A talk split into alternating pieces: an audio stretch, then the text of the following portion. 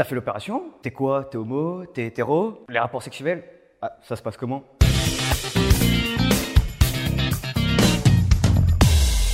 Toutes ces phrases, ça fait partie de mon quotidien.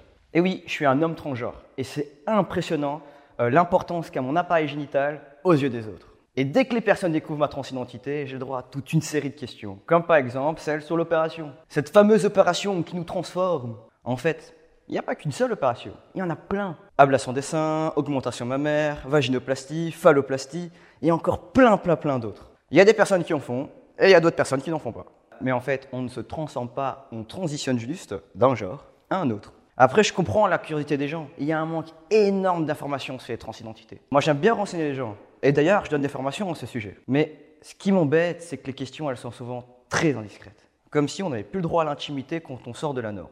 Mais en fait, moi aussi, j'ai le droit à ma part de mystère. Et j'y tiens. Et puis des questions sur mon appareil génital, Franchement, et d'ailleurs, petit conseil, ce qui se trouve entre les jambes de quelqu'un ne concerne que cette personne-là, son, sa ou ses partenaires. Moule Abonne-toi